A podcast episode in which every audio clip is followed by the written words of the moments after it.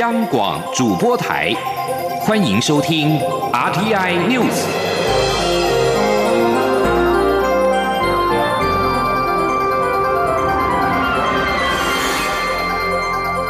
听众朋友您好，欢迎收听这节央广主播台提供给您的 RTI News，我是张顺祥。前总统李登辉辞世，总统府在台北宾馆设置追思会场，从今天上午的十点开始开放供各界前往致意。蔡英文总统、副总统赖清德等都在上午开放前先到会场追思。蔡总统以及赖副总统先后献花，并行三鞠躬礼。之后在留言板上面留言，蔡总统写的是“民主台湾有您永恒看顾”，赖副总统则写下“李总统衷心感谢为台湾的贡献”。在总统离去的时候，媒体追问李登辉是否将葬在五指山国军的示范公墓，是否已经去看过呢？总统虽然没有回答，但是点了一下头。此外，行政院长苏贞昌、司法院、考试院、立法院的院长都到场致意。前总统马英九、前副总统吴敦义跟前国民党主席吴伯雄也到场。吴敦义受访的时候表示，李登辉为国为民贡献至大，让中华民国台湾稳定繁荣发展。请听记者杨文军的采访报道。前总统李登辉辞世，总统府在台北宾馆设置追思会场，一号起开放供各界前往致意。行政院长苏贞昌、司法院长许宗力、考试院院长吴景林、立法院长游锡坤、前总统马英九、前国民党主席吴伯雄、吴敦义、考试院前院长徐水德、姚嘉文、民进党团总召柯建明、国安会秘书长顾立雄、日本驻台代表全玉泰都到场。前察院院长张博雅也在卸任前一个小时特地赶来致意。在追思留言板上，苏贞昌写下“请安心，请安息，感谢为台湾奉献，我们会继续打拼。”张博雅则感谢有李登辉，才有现在的全民健保。尤锡坤则写下“终结威权旧体制，落实民主新政治，于风雨中见风骨，骇浪时之砥柱，感念李登辉”。马英九则未留言。吴敦义受访时指出，他留言是写下“为国为民，贡献至大”。他说：“李登辉对他照顾栽培良多，且李登辉为国为民，贡献至大。”他说。它是真正达到中华民国台湾稳定繁荣发展，而是两岸和平稳定发展，并且两岸还维持和平以外，在国际间特别努力打开国际对我们中华民国的重视跟支持。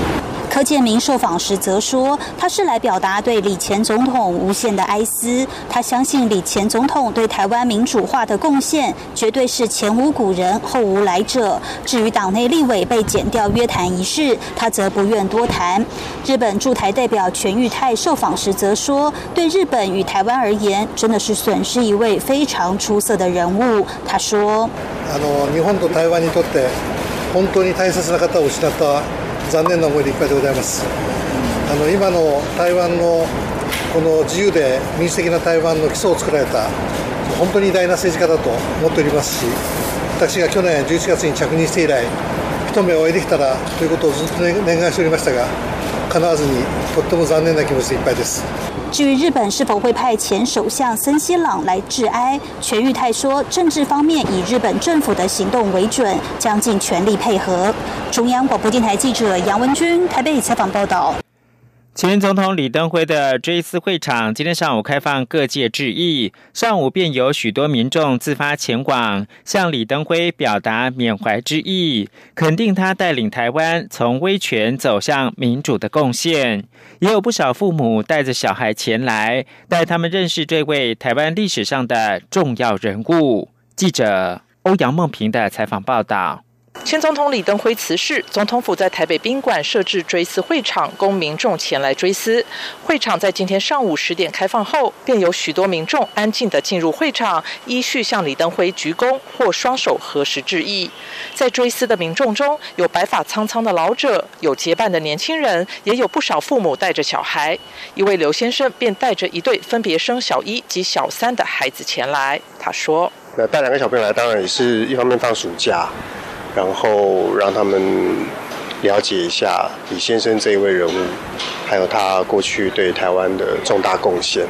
我其实自己会在家里本来就常常讲。另外，来自台中的陈小姐特地在回家前拉着行李箱前来向李登辉致意。她表示自己历经从戒严转型到民主的时代，知道李登辉过世，觉得很难过，刚好又在台北，所以特地过来表达追思。她说：“因为我们刚好就是有出生在。”戒严的时期，但是其实那时候年纪都很小，对，那也是长大之后才发现说，哦，自己竟然是有经历过这样的时代，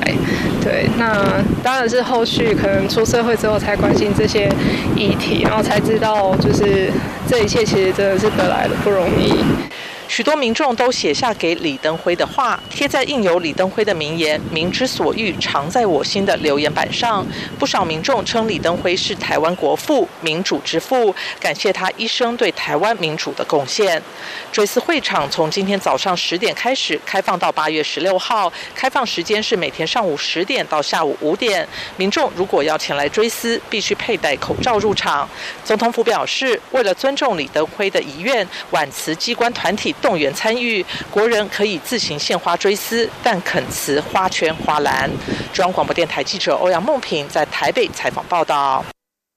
前总统李登辉七月三十号辞世，日本的主流媒体大幅的报道，肯定李登辉是台湾的民主之父，而且在总统任内停止反日教育。有社论表示，日本政府应该续勋，并派重要人士到台湾参加李登辉的丧礼。日本读卖、朝日、日本经济、产经、每日新闻等大报，七月三十一号以头版和内页版面详细报道李登辉辞世以及他留下的功绩。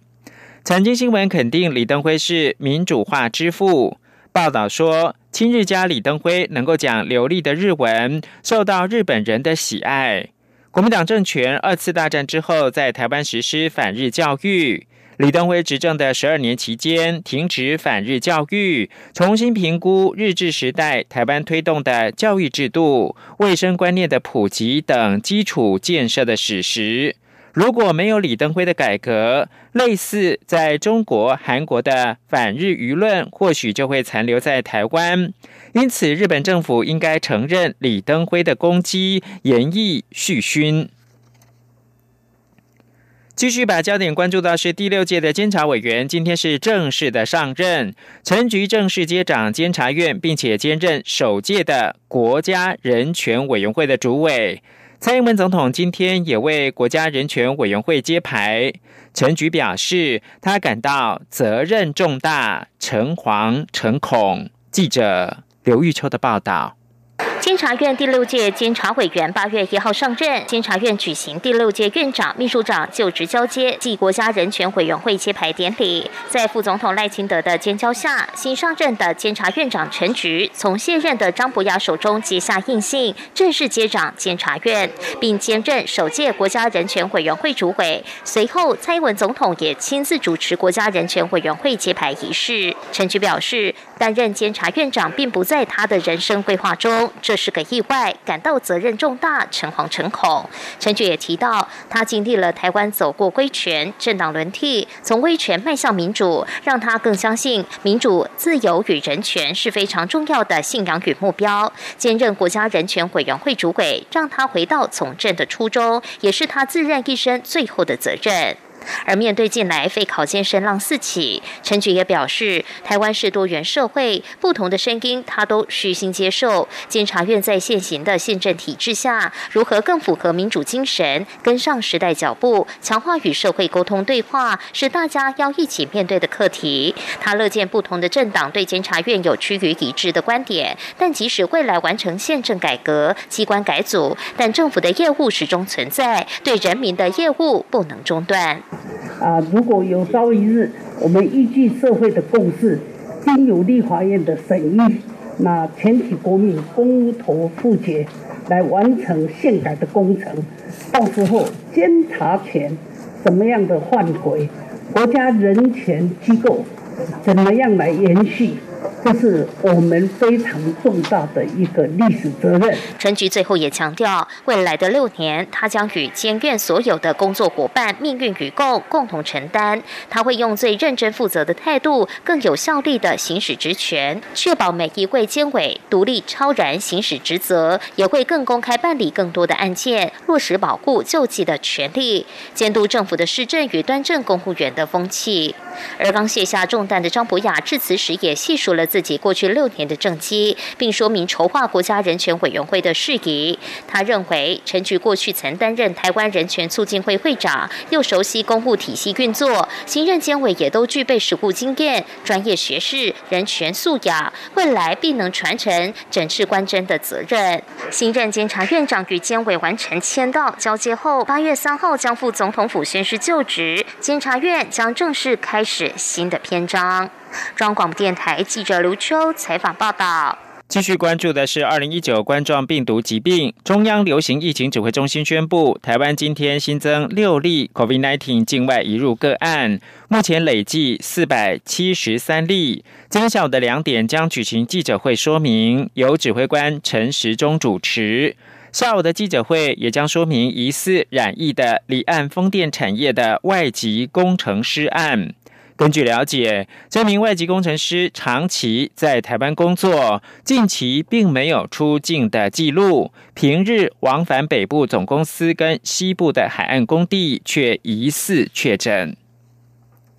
而在国际间，世界卫生组织紧急委员会六个月前对 COVID-19 疫情发出最高级别的警报，宣布构成国际关注公共卫生紧急事件，如今再度做出评估。称疫情影响恐怕会持续数十年。二零一九冠状病毒疾病迄今已经夺走大概六十七万五千人性命，并造成至少一千七百三十万人感染。世卫组织紧急委员会七月三十一号第四度的召开会议，商讨疫情危机。世卫秘书长谭德赛表示，这场疫情是百年难得一见的健康危机。其效应未来数十年都能够感受得到。而在阿根廷，七月三十一号宣布，受到 COVID-19 新增病例增加影响，将暂停减缓 COVID-19 的封锁措施，并担忧卫生体系可能不堪负荷。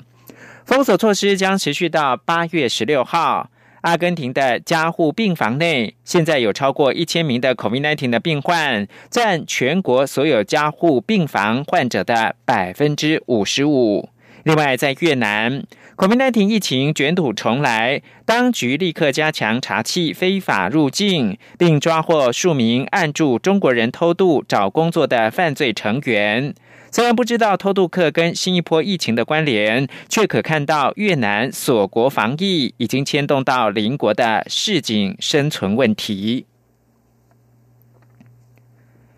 美国七月三十一号在对新疆的高官开闸，美国财政部跟国务院宣布制裁新疆生产建设兵团的党委副书记彭家瑞和前新疆生产建设兵团党委书记孙金龙。他们在美国资产将会被冻结，并且限制入境。美国行政部门九号以涉及到严重侵犯新疆少数族群人权为理由，制裁新疆党委书记陈全国、前新疆政法委书记朱海伦、新疆公安厅的厅长王明山、前新疆公安厅的党委书记霍留军以及新疆公安厅。遭到制裁人员跟机构在美国的资产将会被冻结，而前面三个人也禁止入境到美国。美国国务卿蓬佩奥表示，中共在新疆对维吾尔族及其他穆斯林少数民族的人权侵犯，堪称是世纪污点。以上新闻由张顺祥编辑播报。大家好，我是疾管署防疫医师林永清。国际疫情严峻，自国外入境后，请落实居家检疫：一、检疫期间不可外出；二、每天记录身体状况，如果不是，请联系卫生局，不可自行就医；三。家中若有六十五岁以上长者、六岁以下幼童、慢性病患者或没有个人专用房间及卫浴者，入境后需入住防疫旅宿。违反居家检疫规范，最高可罚款一百万元。千万不要以身试法。